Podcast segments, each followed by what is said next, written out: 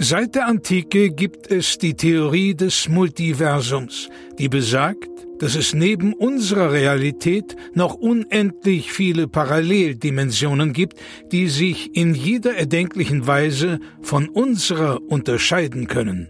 Einem Forscherteam ist es nun gelungen, Audiofragmente dieser fremden Welten zu empfangen. Doch dabei stießen sie auf ein rätselhaftes Phänomen. Unabhängig davon, wie sehr sich die Dimensionen unterscheiden, es gibt eine Konstante. Nils und Florentin haben einen Podcast. Hier werden diese Funde erstmals veröffentlicht.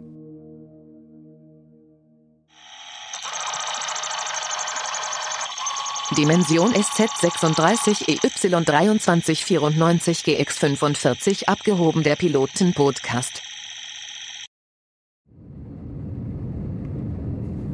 Einen wunderschönen guten Tag, hallo und herzlich willkommen bei Abgehoben, der Pilotenpodcast. Wir haben unsere angenehme Reisehöhe erreicht und haben jetzt Zeit zu füllen. Neben mir sitzt wie immer Nils Bomhoff. Gut Flug, Leute. Schön, dass ihr wieder dabei seid hier auf äh, sagenwobenden 30.000 Fuß. Wetter ist gut, ähm, wir haben schöne Sicht, Wolken sind unter uns und ja, die Sonne brennt uns hier durchs Cockpit auf die Nasen, die wir natürlich, auch das so ein Ding, kriegen wir oft mhm. Fragen cremt ihr euch vor dem Flug ein? Muss man machen. Ja, auf jeden Fall. Normalerweise die Wolken sind ja der schützende Schild, den die Erde hat, aber wir haben ihn nicht. Wir fliegen über den Wolken und haben deswegen viele äh, Wettereinwirkungen nicht. Es gab mal äh, die Überlegung äh, vor ein paar Jahren, ob wir so getönte Scheiben bekommen sollen oder nicht für ein paar Flugzeuge, aber ich glaube, das ist dann letzten Endes nicht durch einen Sicherheitscheck durchgekommen. Wir kriegen das ja immer nur so am Rande mit, so was da so äh, getrickselt wird in den großen äh, Werkstätten der Flugzeuge, aber das haben wir nicht mitbekommen, was da passiert ist. Also anscheinend ähm, ja, müssen wir uns weiter eincremen weil der Mensch anscheinend auch nicht für die Sonne gedacht ist, was ja paradox ist. Liegt es an unserer modernen Lebensart oder warum, warum müssen wir uns überhaupt eincremen? Ja, also das geht natürlich zurück auf äh, die Migrationsbewegung der Menschheit im Allgemeinen. Wir wissen ja alle, dass ähm, die Menschen ursprünglich aus dem Afrikanischen, also was heute Afrika ist, ähm, durch die Kontinentalverschiebung waren die Kontinente zu der Zeit einige Zentimeter noch anders aufgestellt als heutzutage. Und durch die ähm, Migrationsbewegung sind natürlich dann ähm, dunkelhäutige Menschen ähm, dann in, in sonnenärmere Gefilde ausgewandert. Dort musste man sich aber anpassen, um ähm, quasi mehr, also dass man mit weniger Sonne trotzdem überleben konnte. Und dann an, zu der Zeit hat die Evolution, und das war sehr kurzsichtig von ihr, nicht damit gerechnet, dass der Mensch so schnell flugfähig wird. Mhm. Und äh, ist dann nicht mehr hinterhergekommen, das wieder rückgängig zu machen. Das heißt aber auch, ähm, dass natürlich früher der Urkontinent Pangea keine Flugzeuge benötigt hat, mhm. sondern eigentlich nur durch die kontinentalen Platten, die sich auseinandergedriftet haben, überhaupt das Flugzeug nötig wurde und damit der Pilot. Also eigentlich sind wir quasi die geophysische Evolution, den die Welt quasi zwanghaft hervorgebracht hat. Notwendigerweise. Wir fliegen übrigens von Bern nach Tokio. Mhm. Äh, ist eine sehr angenehme Strecke, viele Meere, viele wenig Möglichkeiten, Stau. viel, ja, wenig Stau, muss man auch sagen, viel Gebirge. Und ähm, deswegen für uns ein Glück, dass wir nicht auf einem großen Kontinent leben, sonst könnte man überall hinlaufen, aber wir können fliegen. Das ist das Gute. Ja, daran. also man könnte jetzt dagegen halten, auch bei ähm, Pangea waren die Strecken lang. Also man könnte vom ähm, Westzipfel zum Ostzipfel Pangeas auch durchaus fliegen. Ähm, Boote wären vielleicht, sage ich mal, weniger notwendig jetzt, äh, so Reiserouten. Aber ähm, ich will jetzt auch nicht deine Theorie irgendwie, weil ich bin nur Co-Pilot und ich denke natürlich vordergründig an meine Karriere und ich möchte jetzt nicht dich jetzt schlecht aussehen lassen, indem ich jetzt deine Theorie komplett. Nee, gar nicht. Ich, du, ich brauche auch Leute, die mich hinterfragen. Also das, was das Destruktivste, was man haben kann, sind Leute, die nur Ja sagen ja, und alles stimmt. abnicken. Ja. Nee, aber nee, jetzt guck mal jetzt. Du musst mir schon auch widersprechen, so in einem gewissen Grad, weil ah, sonst. Ja, ja, hast recht, ja. Äh, nein. Nein, also. Genau. Das, ja. Warum nicht? Ja, weil wenn, wenn dir niemand widerspricht und du hast vielleicht einen Fehler an deiner Theorie, mhm. dann läufst du dein Leben lang mit dem Fehler und dann natürlich durch die Gegend und alle halten dich für unfassbar. Also stimmst du mir doch zu? Nein, nein, nein. Also ja. Also ist es ist das nicht so eine Art selbstkorrigierende Reflex, dass wenn ein Mensch zu mächtig wird, dass er automatisch sozusagen sich von der Welt entfernt und nicht mehr das richtige Feedback bekommt und dadurch automatisch scheitert? Ja, Muss jeder große ja. Diktator zwangsläufig scheitern? Ja, also zumindest die Diktatoren, die die Charakterzüge aufweisen, dass man heute noch über sie redet, die ja, weil das sind ja alles so grausame Menschen. Ne? Denken wir da an Stalin zum Beispiel, das ist ja vielleicht einer der ersten, der uns da einfällt. Ähm, wenn du dann quasi die Botschafter der Wahrheit dafür bestrafst, dass sie diese Wahrheit aussprechen, dann wird irgendwann um dich herum niemand mehr die Wahrheit sagen, sondern nur noch das, was man glaubt, was der Diktator hören will. So, und ähm, dann führt das natürlich dazu, dass der in einer völlig falschen Realität lebt, von, von völlig falschen Dingen ausgeht. Vielleicht denkt er auch, sein Volk geht's gut und alle finden ihn geil. Und dann geht er raus und wird irgendwann mal ermordet, weil es in Wirklichkeit mag ihn keiner mehr. Kann man das vermeiden? Also meinst du, so ein, so ein Hitler, so irgendwie 44, hätte mal zu seinen Leuten sagen können, jetzt mal ehrlich, jetzt mal offene Runde gerade. Also wirklich jetzt mal alle, alles geht, Kritik, mhm. alles auf den Tisch. Ist es überhaupt noch möglich oder, oder kann, kann man nur so mächtig werden, wenn man sich ein System von loyalen Speichelleckern um sich herum aufbaut, die gar nichts mehr dagegen sagen können, die gar keine Kritik überhaupt mehr formulieren können? Oder meinst du, die hätten gesagt, gut, dass du sagst, Adolf, ich habe hier eine Liste. Erstens, braun, also erstmal als Gattin und als Farbe, ist das eine, weil es gibt viele andere Farben. Also meinst du, da hätte es eine offene Feedbackrunde geben können? Ja, ich denke schon. Das wäre auf jeden Fall so für seine Legislaturperiode im Allgemeinen. Er hat ja, ähm, man denkt ja immer, Mensch, der war ja echt lange an der Macht, aber der war ja eigentlich auch nur so zwölf Jahre, also vier, drei, drei Legislaturperioden hat mhm. er eigentlich nur gemacht. Ne? Also Angela Merkel hat vier. Ja. So, ne? Helmut Kohl hat, ist auch länger. Also, und man redet über die ja gar nicht mehr. Ja. Und also man überschätzt die Dauer, in der das alles passiert ist, latent. Aber ich glaube, es wäre für seine Legislaturperiode besser gewesen, wenn er gesagt hätte, Leute, jeden Montag ist jetzt mal Wahrheitsrunde mhm. äh, mit Keitel und äh, hier mit Mahnstein und äh, Rommel und so, so, so ein stiller Briefkasten vielleicht. Und, so, ja, wo jeder anonym einen Brief reintun kann und dann diesmal so, ja, okay, Mundgeruch. Also auch mal dann sowas ansprechen. Ja, also ja, das natürlich auf persönlicher Ebene oder auch mal vielleicht über die Frisur nachdenken. So, ich meine, er hat, mhm. er hat den Scheitel auf eine gewisse Weise und auch, auch diesen Schnurrbart. Das war, ist schon Branding. Ja. Das muss man sagen. Also, es ähm, hat er wirklich auch geschafft, dass man bis heute das auch mit ihm identifiziert. Also marketingtechnisch nicht so schlecht. Aber ähm, ich glaube auch, das hätte ihm gut getan, dass er auch mal wieder geerdet wird und ähm, in, gewissen Wahrheiten konfrontiert wird, weil am Ende des Tages saß er dann 1945 im Bunker und ähm, da sagte er dann so, ja, komm, jetzt, ich will auch mal wieder raus an die frische Luft. Ähm, mhm. Vielleicht nochmal wieder irgendwie nach Paris fliegen zum Urlaub oder so. Oder hey, was, wie sieht's eigentlich da aus da äh, in Cherson? Irgendwie kann ich da mal die Krim mal wieder besuchen.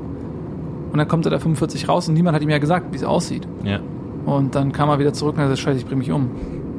Also War es so? Ich, ja. Weil er, er wusste das alles ja nicht. Ja, ja. Also die haben ihm einfach gesagt, hey, ähm, kommen Sie, wir haben ja diesen Bunker da in Berlin jetzt, äh, kommen Sie nochmal, den haben wir nach Ihnen benannt, so, mhm. Führerbunker heißt der. Würden wir uns freuen, wenn Sie sich den mal ansehen. So haben sie ihn da reingelockt. Der ja. wusste von nichts. Ne? Ja, ja. So. Ja, ist äh, schwierig. Ist schwierig. Das ist, aber ich verstehe auch, ne, ne, also wir, wir haben damit ja auch zu kämpfen, ne? Wir sind ja sehr hoch am Himmel. Ich bin mal geritten auf einem Pferd und allein diese Höhe über anderen zu, zu thronen, das ja. ist ein Machtgefühl. Und wir kennen das natürlich als Piloten besonders. So, wir mhm. stehen über allem, Berge, früher Feldherren, brauchen Monate, Wochen da drüber zu gehen. Für uns ist es Nachmittag, da drüber zu gehen. Wir sehen die, die Erde in ihrer Krümmung, in mhm. ihrer Ganzheit. Wir stehen über den Dingen also das ist natürlich auch schon eine Gefahr. Also ich wundere mich, dass es noch keinen Pilotendiktator gab, der gesagt hat, so mir also der da, der so überschwänglich wurde. Also es, klar, mhm. es gibt ein paar Kollegen, wo man sagt, okay, ist da nicht vielleicht so der Größenwahn auch so ein bisschen ähm, zu weit? Das ist natürlich die Frage. Ja, also es gibt unter unseren Kollegenkreisen gibt es das, die kennt man jetzt außerhalb der Pilotenschaft natürlich nicht. Also mhm. mir fällt Philipp Görzling ein. Ja. Also, sag mal ehrlich, also der ist kann man, glaube ich, auch öffentlich so sagen, oder? Ja. Wenn sie mal ja, irgendwann ja. mit Philipp Görzling fliegen und da kommen so, hier spricht ihr Pilot, mein Name ist Philipp Görzling, steigen sie aus. Ja, sofort. Steigen sie einfach aus, weil der Typ ist, ist so jemand, der fährt auch Straßenrennen. Ja. Und für den ist das so, der muss immer, äh, ich bin mal parallel zu dem gestartet. Oh Gott. Auf der anderen, auf der, also auf heißt, der du bist nicht gestartet. Ja, exakt, ich bin ja. auf der 7 mhm. ich hatte eigentlich, sollten die mich schon los und dann ist er, ist er einfach losgerollt. Ah oh, ja, ähm, und dann musste ich halt warten, eine halbe Stunde noch weil er komplett einfach die, die Reihenfolge missachtet hat. Und dann ja. musste ich eine halbe Stunde auf der Rollbahn stehen, weil die das alles neu ordnen mussten völlig egal. Ja, das ist auch so wichtig. Ich wollte, ich würde auch mal starten. Und das Ding ist, also für Laien jetzt natürlich, du brauchst eine gewisse Geschwindigkeit, damit du genug Auftrieb generierst, um überhaupt abzuheben. Mhm. Und das ist natürlich fatal, wenn dich jemand schneidet. Also wenn da jemand dann einfach sich so vordrängelt und schneidet und dich ausbremst, weil du dann natürlich ab einem gewissen Punkt nicht mehr genug beschleunigen kannst, um abzuheben. Und dann musst du so diesen Turn of Shame, sagt man bei uns Piloten, dass mhm. wenn du die Landebahn nicht fliegend verlassen kannst, musst du nochmal abbremsen, komplett wenden, weil du kannst ja nicht einfach gegenläufig dann äh, starten, sondern musst du nochmal komplett alles entlangfahren und dann nochmal einen Anlauf nehmen. Und das ist sehr unangenehm und das hat er schon ein paar Mal gemacht, einfach mich geschnitten. Und ähm, ja, da muss man gucken. Also wenn da im Schichtplan dieser Name auftaucht, Vorsicht. Ja, auf jeden Fall. Also Philipp, wenn du das hörst, fick dich. Lass, ja. Sagen wir es ehrlich.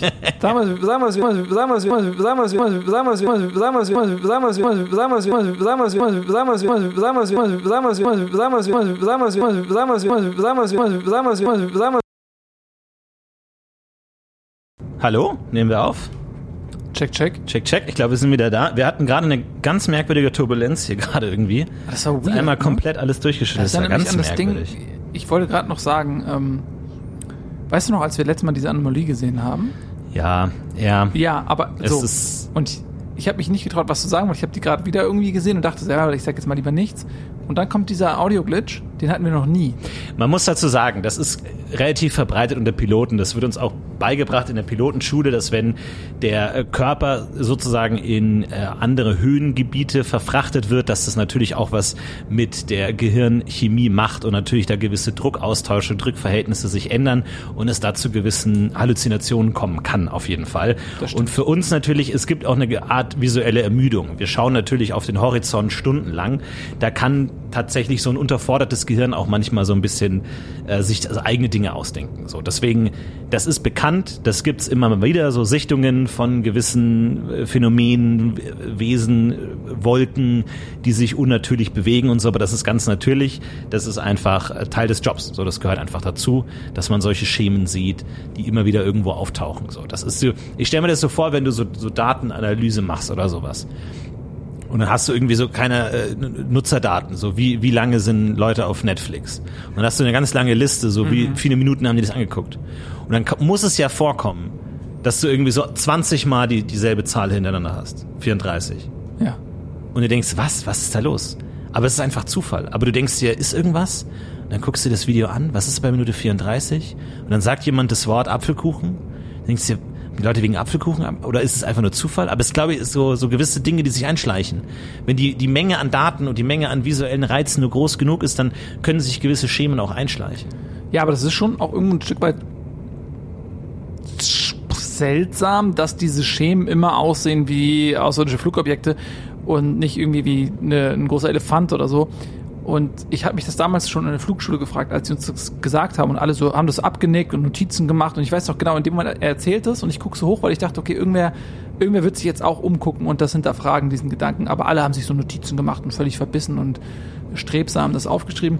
Und ich habe mir gedacht, so ja, jetzt stell dir mal vor, du weißt seit 100 Jahren, da sind außerirdische Flugobjekte am Himmel unterwegs.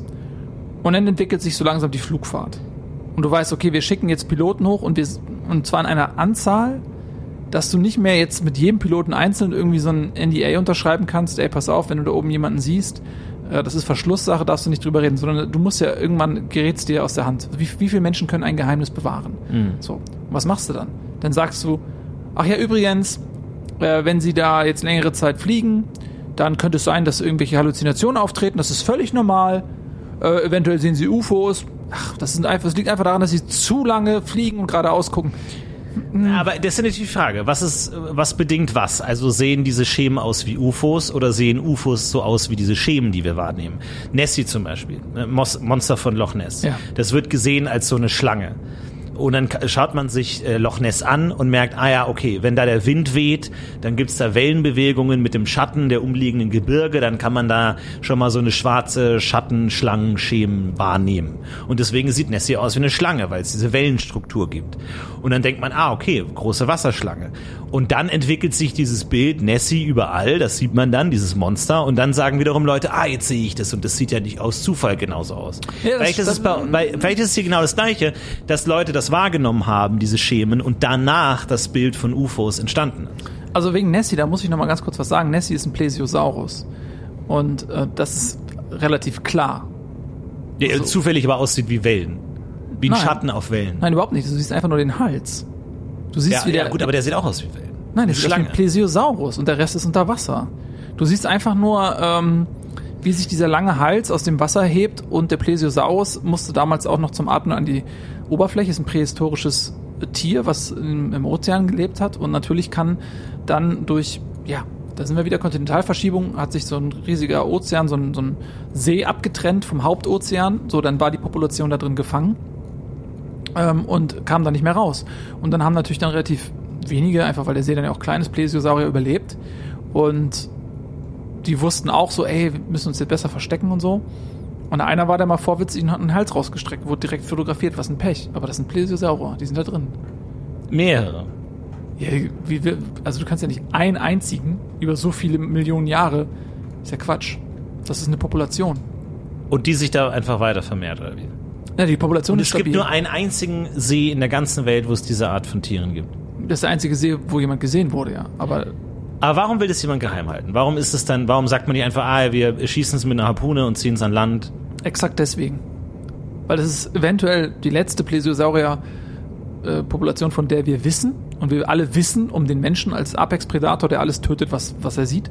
Und genau das würde passieren. Da würden die ganzen ähm, Angler und Sportfischer und Großwildjäger, die ganzen Wissenschaftler und Wahnsinnigen, jeder Diktator würde auf einmal einen Plesiosaurus-Korpus bei sich hinterm Schreibtisch hängen haben wollen. Schwuppsdiwupps ist die letzte lebende Population dieser fantastischen Tiere ausgerottet.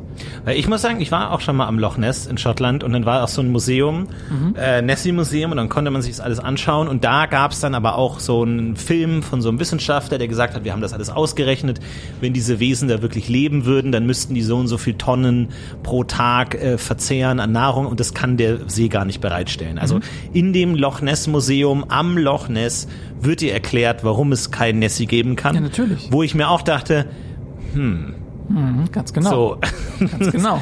Du äh, sprichst alle Leute an, die da hinkommen, das zu sehen und sagst dann, nee, es gibt's hier gar nicht. Genau. So. Jetzt denk mal drüber, du bist ja, du bist ja genau richtig, gedanklich. Die Frage ist immer nur, du bist im Prinzip schon direkt am Ziel, biegst du nochmal links ab oder läufst du geradeaus ähm, durchs Ziel durch? Und du hast alles richtig analysiert und das, der Punkt ist, okay, da ist jetzt diese Touristenattraktion. Das ist ja auch für diesen ansonsten sehr wirtschaftsschwachen schottischen ähm, Hochlandtourismus da eine Goldgrube ist. So, da kommen also Leute, um sich diesen bescheuerten See anzugucken und du, da, und zwar so viele, dass du eine Bude hinstellst. Da ist eine Touristenbude mit einem Shop. Du kannst da hingehen. Und was macht, was machen die? Die sagen den Leuten, ey, kommt nicht wieder, hier gibt's nichts zu sehen. Das würde doch niemand machen, der bei Verstand ist. Du würdest doch versuchen, die Kuh so lange zu melken, bis sie keine Milch mehr gibt. Also du meinst, dass es so die, das, die beste Werbung ist, sozusagen den Mythos offensichtlich versuchen zu widerlegen, damit sich der Widerstand, der, damit der Widerstand steigt. So ein bisschen wie wenn du Werbung machst. So wenn du, also zum Beispiel, wenn ich jetzt einen neuen Computer entwickeln würde, zum Beispiel, habe ich mir letztens überlegt, was würde ich machen, weil ich wa- überleg mir so, wa- was kann man besser machen. Wenn ich einen neuen Computer auf den Markt bringen würde, dann würde ich sagen, hey Leute, mir ist hier wirklich was gelungen und es macht mir Angst. Dieser Computer ist so leistungsstark, wir werden in Zukunft alle unsere Passwörter vergessen können, weil das einfach alles knacken kann. Die KI auf diesem Computer ist so leistungsfähig, die wird alle Menschen ersetzen. Ich warne vor dieser Technologie. Das ist die beste Werbung, die es gibt. Weil alle sich denken, Alter, wenn das jetzt so ein Riesending ist, ich muss diesen Computer haben. Die Warnung ist ja eigentlich auch die beste Werbung in gewisser Weise. Dass du sagst, ähm, okay, ähm, ich möchte jetzt auch hier wirklich, dass wir eine Pause machen. Sechs Monate wird dieser Computer nicht weiterentwickelt, darf nicht verkauft werden. Das ist das Krasseste. Und du schreibst überall deine Essays mit Gefahren und so. Das ist die beste Werbung. Ist absolut richtig. Das ähm, ist ja auch bei der KI, äh, wird das ja genauso gemacht. Ähm, brillante Marketingstrategie ähm, von diesen ganzen angeblichen KI-Experten. Aber ich meinte es noch ein bisschen anders. Ich meinte, die Tatsache, dass der eigene Souvenirshop, anstatt da Geld rauszuziehen, den Leuten sagt, ey, hier gibt's nichts zu sehen, geht weg, spricht doch genau dafür, dass die, dass die versuchen, so wenig Aufhebens wie möglich um diesen See zu machen. Damit da keiner kommt und diese armen Plesiosaurier stört. Die wollen doch nicht eine Touristenindustrie haben. Und die gehen nie an Land. Die sind immer nur unter Wasser. Ja, ja, das sind reine Wassertiere. Und einer guckt einmal raus, Ja, das war halt Pech. Genau. wie das war. Und der, die hatten eine Wette verloren oder was. Und der musste einmal rausgucken. Nein, oder hat gesagt, gesagt, kannst du einmal schauen, ob ich mein Handtuch noch am, am Strand habe? Kannst du einmal kurz gucken? Und dann guckt er einmal und dann wird er fotografiert. Ja, das war Pech. Oder Ja. Das ist halt, das sind scheue Wesen und die müssen halt zum Luft holen an die Oberfläche. Das sind ja keine Kiementiere, ne? Die müssen schon. Die, Moment, die müssen zum Luft holen an die Oberfläche Ja. und trotzdem werden die nie gesehen. Naja, weil die natürlich dann den Hals nicht zur Gänze rausrecken, sondern halt nur so weit wie es sein muss. Und die atmen auch gerne nachts. Meinst du, es war Neugier, die letzten Endes den Fisch an Land geworfen hat? Also dieses klassische Bild, das, der, das Säugetier kommt an Land und, und wird zum Menschen langfristig. Wenn du die ganze Zeit, ich denke mir, wenn du, weil wir, wir wissen das ja, also wir sind in der Luft und wir sehen das Meer manchmal flimmern und denken uns, was ist da unten? Aber ich glaube, wenn du im Wasser lebst als Fisch und du siehst diese Wasseroberfläche und da flimmert die Sonne und du denkst erstmal, was ist das überhaupt für eine Lichtquelle? Was ist das? So, weil wir sehen das Meer und denken, da ist dunkel, da ist halt irgendwie Zeug drin, das hat ein Ende. Aber nach oben, du denkst dir, was ist da oben? Und glaubst du nicht, dass das so der erste Funke der, der, des Lebens, der Menschlichkeit war, vielleicht hat der Mensch da schon den Anfang genommen, dass man sagt, komm, wir gucken uns das mal an. Wir gehen mal durch diese Membran durch. Das muss ja eine völlig andere Welt gewesen sein. Wenn du so ein Fisch bist, dann gehst du durch diese Wasseroberfläche und bist in einer völlig neuen Welt. Ja, Ich glaube, es ist Neugier. das ist Neugier. Es kann aber auch einfach sein, dass die beleidigt waren und gesagt haben, "Pff, ich gehe jetzt an Land. Ihr könnt mich Meinst alle du? mal, ihr könnt mich alle mal an den Kiemen packen, ich gehe jetzt an Land. Und haben sich an Land geschmissen, einfach so aus so einer, aus so einer richtig, ich habe so die Schnauze voll von dem ganzen Theater hier. Als Selbstwortversuch, meinst du? Ja, ja, das klingt jetzt sehr dramatisch. So, ich hätte es jetzt ein bisschen ähm, leicht köstiger verpackt, so Mhm. gesagt, so ja, die hatten halt die Schnauze voll einfach. So, einfach keinen Bock mehr drauf gehabt. Haben sich an Land geschmissen und haben gesagt, ich leg mich jetzt hier hin und dann machen wir die Sintflut. Und dann kam es aber natürlich zu so evolutionären Absonderheiten, dass auf einmal so ein Fisch so da, irgendwie ich kann ja hier atmen, so was ist Mhm. das ist ja seltsam. Okay, warte mal, jetzt robbe ich mich mal nach vorne so. Jetzt, ich kann, ich kann mich ja nach vorne robben. Was ist das denn? Ich kann mich nach vorne robben hier. Und dann robbt er sich an Land. So, und dann, Und dann geht er aber wieder zurück und sagt den anderen Bescheid? Oder Genau. wie? Ist, ist dann so ein Höhlengleichnis-Ding? Weil er, er muss ja zurückgehen und sagen, Leute, im Ernst, kommt alle mit. Genau. Dann glaubt ihm keiner. So eine Art Neo-Auserwählter, dem dann niemand glaubt. Und der dann eingeht. Vielleicht gab es das tausende Male, Ja. dass immer wieder einer rausgegangen ist, gemerkt hat, ey, das geht ja, und wieder zurück, aber niemand hat ihm geglaubt, niemand wollte mitmachen, bis irgendwann mal vielleicht zwei gleichzeitig rausgegangen sind. nee, bis irgendwann mal Oder jemand, mal jemand gesagt hat, komm. Ja, das war so eine Art, äh, du sagst es richtig, eine Art Jesus-Fisch. Und oder, ja, komm Leute, wir kommen jetzt, das klappt, ich glaube, müssen nur noch nicht glauben und so zack. Dann sind, dann hat er wahrscheinlich so einen, so einen Schwarm hinter sich versammelt. Dann sind die alle an Land gesprungen und natürlich sind 99,9 Prozent von denen diese Edel nicht gestorben. Ähm, einige haben es vielleicht zurückgeschafft ins Wasser und haben davon berichtet.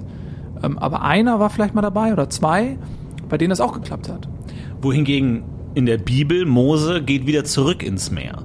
Ja. Der, der, der spaltet das Meer. Genau. Ist das nicht auch eine Art Rückbesinnung, zurück ins Wasser zu gehen? Zu sagen, Mhm. wir gehen wieder ins Wasser, wir gehen wieder rein. Ist es nicht eine Rückentwicklung? Also ist es nicht auch eine Art Anti-Messias, zu sagen, wir gehen wieder zurück? ähm, äh, Es ist ja, so eine Art es Gleichgewicht. Es gibt immer zwei Pole. Nein, also er geht zwar zurück, aber er spaltet ja das Meer. Das heißt, er lässt das Meer nicht mehr an sich heran. Das Meer greift nach ihm, aber er ist mächtiger als das Meer.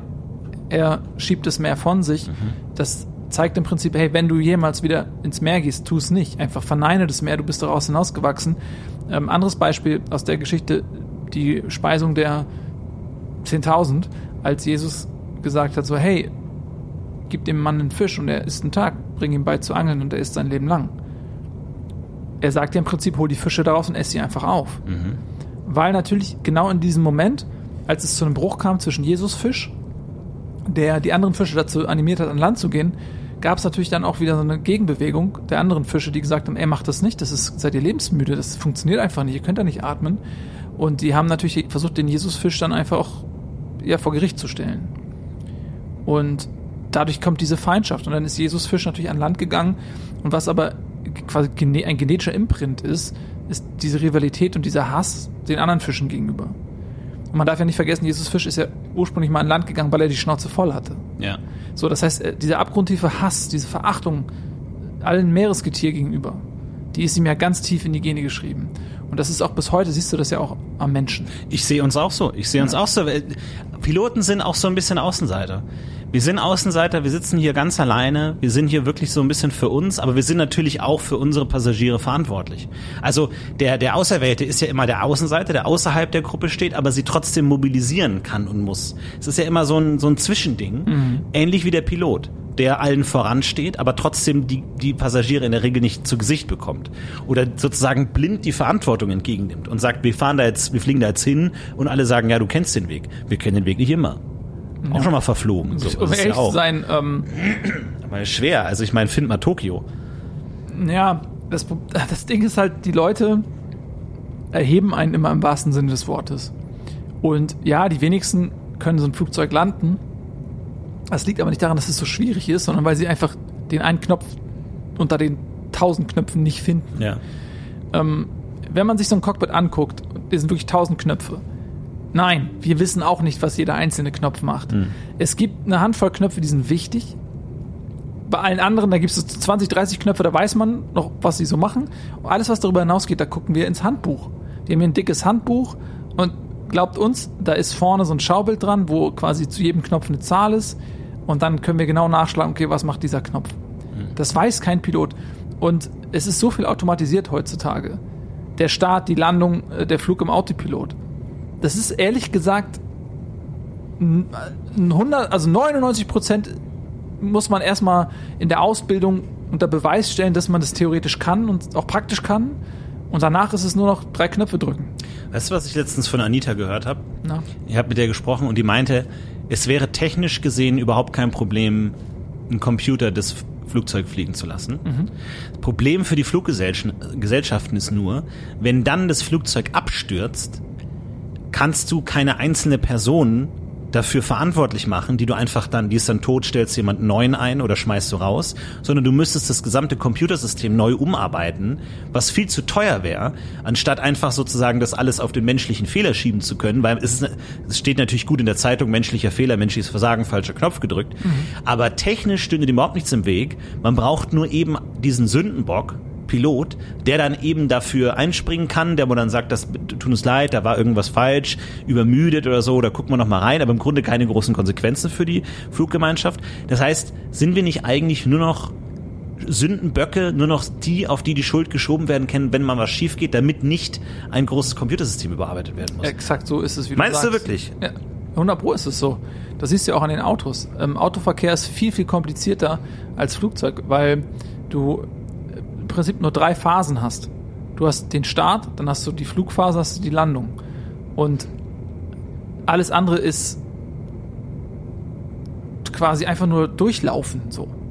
Und bei einem Auto hast du tausend Schilder. Du hast super viele Situationen, die du nicht abhaken kannst mit, mit einem Algorithmus, sondern es gibt so viele Kurven, Straßen, Verkehrssituationen, die einmalig sind die musst du alle irgendwie in so, eine, in so ein Computerprogramm packen und das Auto muss trotzdem in der Lage sein, auf all das zu reagieren und es zu verstehen und zu wissen, wo es gerade ist.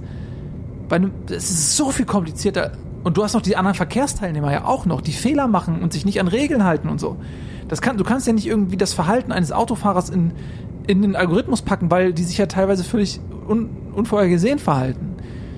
Das ist beim Flugzeug ganz anders. Also es ist viel leichter, einen Autopiloten für ein Flugzeug zu, äh, zu, zu programmieren. Und ja, es ist exakt so, wie du sagst. Der einzige Grund, weshalb wir noch existieren, ist A, den Passagieren ein Gefühl von Sicherheit zu geben, weil die Ablehnung der Technik gegenüber natürlich groß ist, weil du als Mensch, wenn du irgendwo einsteigst, ist dein Gefühl immer noch, okay, äh, im Straßenverkehr kannst du vielleicht noch irgendwie reagieren oder irgendwas beeinflussen. Sobald du da oben sitzt, du weißt, es läuft was falsch, du bist tot. Und, du, und diese Angst davor, okay, du weißt schon fünf Minuten vorher oder eine halbe Stunde vorher, du bist tot. Und du stürzt gerade ab und du weißt, fuck, du kannst nichts machen. Und du bist der Situation ausgeliefert. Und da brauchst du diese Illusion von Sicherheit und das gibt dir der Pilot. Und das zweite ist das juristische ähm, Fallnetz. Genau wie du sagst, dass man dann hinterher sagen kann, ja, das ist ein Mensch, menschlicher Fehler. Das heißt, denken wir das mal weiter. Ist letzten Endes die Aufgabe des Menschen bei fortschreitender Technik nur noch für Fehler verantwortlich gemacht zu sein. Dass du immer noch sagst, ja, wer saß da in dem Bus vorne oder wer saß da auf dem Flugzeug oder wer hat das programmiert oder wer war da in der Datensicherung, wer hat da was falsch eingetragen. Dass du eigentlich eine Gesellschaft hast, wo die Maschinen alles machen, nur der Mensch auswechselbar ist, wie so eine Sicherung in so einem Sicherungskasten. Dass du sagst, wir stecken die Sicherung da rein und wenn der durchbrennt, fliegt er raus, der nächste, damit das System bestehen bleibt, hast du diese einzelnen Module, die du auswechseln kannst. Das ist der Mensch. Und wenn dann halt mal irgendwo ein Gebäude umfällt, dann hat der Kranroboter, muss nicht ausgewechselt werden, sondern nur der eine Mensch, der halt so pseudomäßig noch in, der, in dem Kran sitzt, der wird ausgewechselt, zack, neuer Mensch rein, neue Sicherung geht weiter. Ist das nicht letzten Endes das, wofür der Mensch verantwortlich ist, nur noch Fehler machen? Oder Grund für Fehler zu sein? E- Exakt so ist es. Und das ist ja irgendwie absurd, wenn man sich das vorstellt, ne? Dass wir die Technik, die ist da und die ist, die Fehlerquote ist erwiesenermaßen geringer. Wir sind fail-safe. Juristischer und mechanischer fail-safe. Das ist absurd. Genau wie du sagst, eine menschliche Sicherung ist ein wunderbares Bild. Exakt das sind wir. Ja, weil wenn ich, wenn ich jetzt zum Beispiel in einen Burgerladen gehe Ja. und der Burger schmeckt nicht, dann kann ich mich beschweren und dann sagt er, ah, das tut mir leid, das war ein neuer Koch oder so, kommen sie nächste Woche wieder. Dann denkst du, okay, gut, jeder macht mal Fehler. Wenn der Burger von der Maschine gemacht wird, weiß ich, ich krieg jeden Tag den exakt gleichen Burger und wenn mir der nicht schmeckt und ich beschwere mich, sagt er, ja, das ist halt die Maschine, ich kann jetzt nicht die komplette Maschine umbauen. Und so kannst du immer noch so für eine Variante sorgen und sagen, na gut, vorne im Schaufenster steht noch ein Mensch, eigentlich macht das alles eine Maschine, aber du hast sozusagen die Möglichkeit, Fehler zu entschuldigen. Damit, damit die eigentlich fehlerhafte Maschine, weil du könntest ja auch anders denken, du könntest sagen, da wird die Maschine ja gar nicht besser, weil du ja immer diese Sicherung hast, die rausfliegen, wenn was schief geht, anstatt die eigentliche Maschine zu verbessern. Ja. Eigentlich steht der Mensch der Technik im Weg. Dass die Technik nicht exakt. perfekt werden kann, weil du immer diese, diese, diesen Fallstrick brauchst, Verantwortung des Menschen. Ja. Wir stehen der Technik im Weg, wir sind eigentlich nur ein, eine Hürde. Ist so, wir sind eine Hürde, aber wir brauchen uns auch selbst. Und das siehst du auch bei uns. Ähm, wir haben ja eigentlich mit den Gästen an Bord nichts zu tun. Die werden von den Flugbegleiterinnen und Begleitern begrüßt und betüdelt, bedient. Aber trotzdem ist es immer noch der Captain, der oftmals beim Einstieg vielleicht dann, ich stehe dann auch gerne mal ähm, mit dann an der Gangway, wenn die Leute alle reinkommen und dann sagt man, nickt man so sagt und tut so, als wenn man interessiert wäre. Aber ansonsten machst du ja nichts. Und auch diese Ansprachen, ja, hallo, hier spricht der Kapitän und so, das kann theoretisch auch vom Band kommen. Mhm. Und du kannst dich auch einsprechen lassen von, von sympathischen Synchronsprechern. Das ist ja auch erwiesen, dass gewisse äh, Tonalitäten gewisse Emotionen hervorbringen. Wie so eine Stimmgabel Ja. der Gefühle. So, und dann suchst du einfach, okay, wer hat eine gute Stimme, guckst mal im Synchronsprecherbereich, lässt das einspringen, ja, herzlich willkommen an Bord, von bla bla bla, spielst du vom Tonband ab. Aber die Menschen Bei manchen Flugzeugen gibt's das ja auch tatsächlich, dass dann irgendwie besondere äh, Menschen die Synchronstimme von Bruce Willis oder so Ja. begrüßt einen hier und da Genau. bei manchen Flughäfen. Das geht ja eh schon in die Richtung. Genau. Und das ist zum Beispiel bei Bruce Willis ist es auch ganz klar so, die Leute verbinden ja was damit. Ja. Die denken, okay, pass auf, wenn du einen Bruce Willis an Bord hast, dann stürzt du nicht ab. So, wenn dann irgendwelche Angreifer das Flugzeug unter ihre Gewalt bringen und du hast einen Bruce Willis an Bord, ja, machst dir doch keine Sorgen mehr. Der regelt das. Das ist dieses, dieses geheuchelte Gefühl von Sicherheit, was der Mensch braucht, wenn er sich in so eine ungewisse Situation begibt. Sonst geht er da nicht freiwillig rein. Wir müssen uns selbst austricksen. Kein Mensch würde doch fliegen, wenn, wenn man sich das bewusst macht. Auch so diese ganzen Sicherheits... Ja, im Falle eines, äh, wenn wir hier abstürzen, hier schwimmen Westen sind, sind unter, unter ihrem Sitz und so. Ja, Ja, ich glaube, also wenn, ich, wenn du sagst, von wegen auch Alien und UFO und sowas, wie wär's denn, wenn wir irgendwann einen belebten Planeten finden und wir fliegen dahin und wir landen und wir merken, dieser ganze Planet ist einfach eine ratternde Maschine ohne ein einziges Lebewesen. Es ist einfach eine in sich perfekt harmonische Perpetuum mobile Uhr, die perfekt die Ressourcen des Planeten extrahiert und alles ist in perfekter Harmonie, aber es gibt weit und breit kein Lebewesen. Weil diese Gesellschaft sich langsam Stück für Stück komplett ersetzt hat und am Ende gar nicht mehr nötig war. Und am Ende existiert nur noch dieses vor sich hin vibrierende Objekt in der Unendlichkeit, das wer weiß, wie lange schon da ist. Und wir landen dort und können damit gar nichts anfangen. Hochentwickelte Technik, wir wissen auch nicht, was der Sinn ist, einfach nur damit irgendwas sich weiterhin in Gang hält. ja aber exakt. Wir wissen nicht, ob, was der Sinn ist. Und da sind wir wieder bei den Fischen. Ne? Ja. Also aus der Sicht eines Fisches ist ja der Fisch, der irgendwann, also Jesusfisch, das ist ja auch nicht mehr zu erfassen, wohin der sich entwickelt hat. Und dadurch, dass die Distanz zwischen der Lebensrealität des Jesusfisches, nämlich der ist ja Mensch geworden im Laufe der Milliarden Jahre Evolution, und der Gedanke, dass jetzt so ein Fisch der Fisch geblieben ist, erfassen kann, was, was Jesus Fisch am Ende Mhm. geworden ist, das ist ja utopisch. Ähm, das heißt, wir dürfen uns gar nicht anmaßen, auf Sinnsuche zu gehen, weil wir können den Sinn ja gar nicht verstehen. Ne? Wie sollen wir den verstehen? Ich frage mich nur, was ist, wenn die Vollendung des Menschen heißt, sich selbst abzuschaffen? Am Ende kommt man nicht drum hin, dass sozusagen also diese Jesus-Figuren, die es immer wieder gab in der Geschichte, immer wieder Fisch-Jesus, Echt-Jesus, der Nächste, dann der Unterwasser-Jesus, der Himmels-Jesus und irgendwann kommt die nächste Generation, die sagt, der nächste Schritt ist, sich selber abzuschaffen, sodass die Maschinen ihr Ding machen können. Und dadurch ist die Menschheit vollendet, sozusagen wie so ein Installationsprogramm, das da ist und es installiert was. Und dann sagt so, möchten Sie mich, ich kann mich auch direkt wieder löschen. Ich lösche mich selber, weil jetzt ist ja alles installiert, ich brauche mich nicht mehr. Und dann klickst du und das Installation ist weg. Es hat einfach seinen Auftrag erfüllt. Das hat das alles gebaut, gebastelt und dann gesagt, ich erkenne mich selber als nutzlos an. Letzte Zeile meines Codes ist Selbstzerstörung, Selbstlöschung, zack, weg. Vielleicht, das kann- vielleicht laufen ja. wir darauf zu. Das kann eine Möglichkeit sein, aber das Problem daran ist, dass die Maschine sich selbst nicht weiterentwickeln kann. Und damit würden wir die Evolution in eine Sackgasse laufen lassen. Und Aber warum muss die sich immer weiterentwickeln? Vielleicht gibt's ja ein Endstadium, dass du eine perfekte Maschine hast. So ganz Planet, planetenumfassende Maschine und die ist fertig. Ja, aber sie wäre ja immer noch, ja, sie wäre, aber ich, Beispiel, Dampfmaschine. Du baust eine perfekte Dampfmaschine und sagst ja, okay, das ist es jetzt. Aber die Dampfmaschine, ich meine, auch viele heute noch Erfindungen haben das Prinzip der Dampfmaschine als Basis, ne? Also man denkt so, ja, Dampfmaschine, haha, 18. Jahrhundert.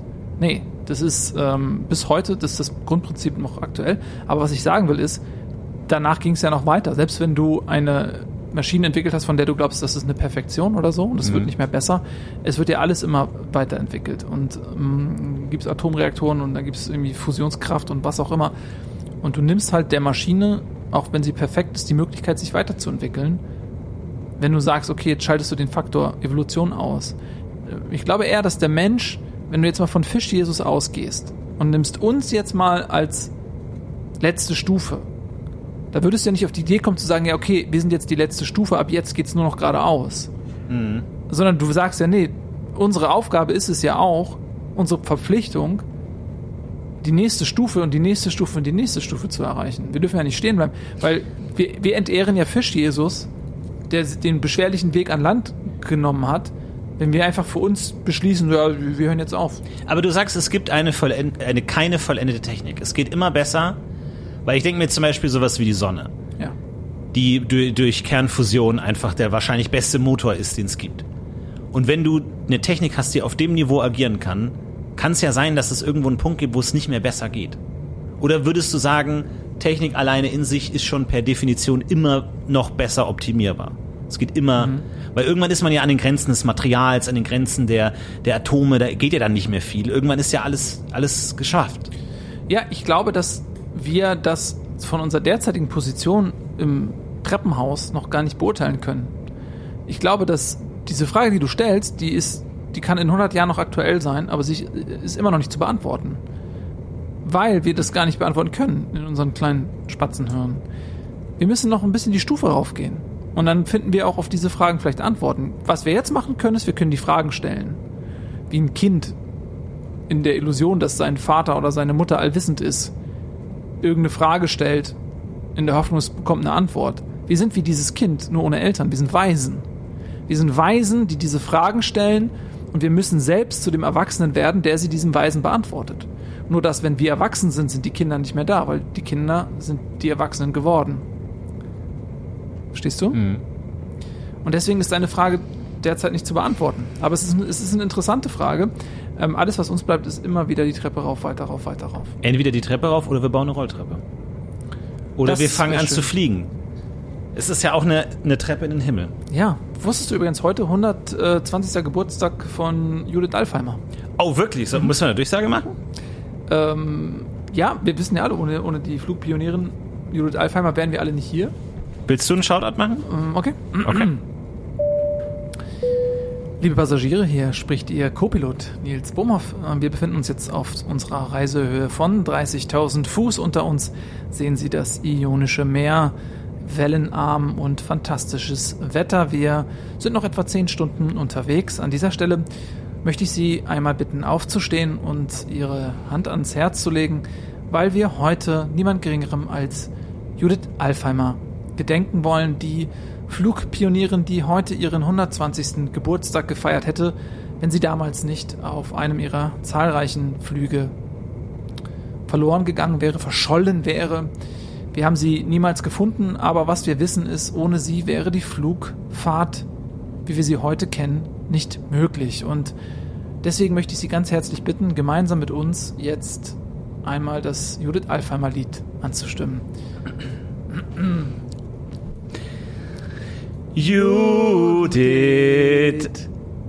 Judith, amazing things. Ohne Ohne dich wäre die Flugfahrt niemals geschafft. verschafft. Ohne dich wären die Flügel zu klein. Ohne dich wäre der Himmel so fern. Und so leer. Judith, Oh, Judith. mit dir ein Luftritt. Und ein Bier. Ja, herzlichen Vielen Dank. Dank. Ähm, das war der Pilot Florian Florian Pascal Will, der auch nochmal mit eingestimmt hat in dieses uns Piloten ja, in die DNA gebrannte Stück Liedgut. Herzlichen Dank. Toll, ich finde das super, dass wir auch die großen Pionierinnen und Pioniere der Luftfahrt äh, ehren und ähm, ja, wir begeben uns langsam in den Landeanflug für diese aktuelle Folge. Wir haben uns euch eine kleine Impression gegeben und äh, wir hoffen, das klappt von der Tonaufnahme. Wir hatten eine kleine äh, Anomalie mit drin. Mal gucken, ähm, wie das bei euch äh, ankommt und klingt. Ansonsten äh, vielen Dank, Nils, für diese Folge. Wir haben jetzt noch neun Stunden Zeit. Die Ja. würde ich gerne schweigend verbringen. Wie du sagtest, müssen wir uns langsam auf den Landeanflug vorbereiten. Ja. Herzlichen Dank auch von mir. Ich freue mich schon auf unsere nächste Reise. Die geht dann äh, von Panama-Stadt nach Graz. Bis dahin, macht's gut, viel Spaß und guten Flug. Guten Flug. Tschüss.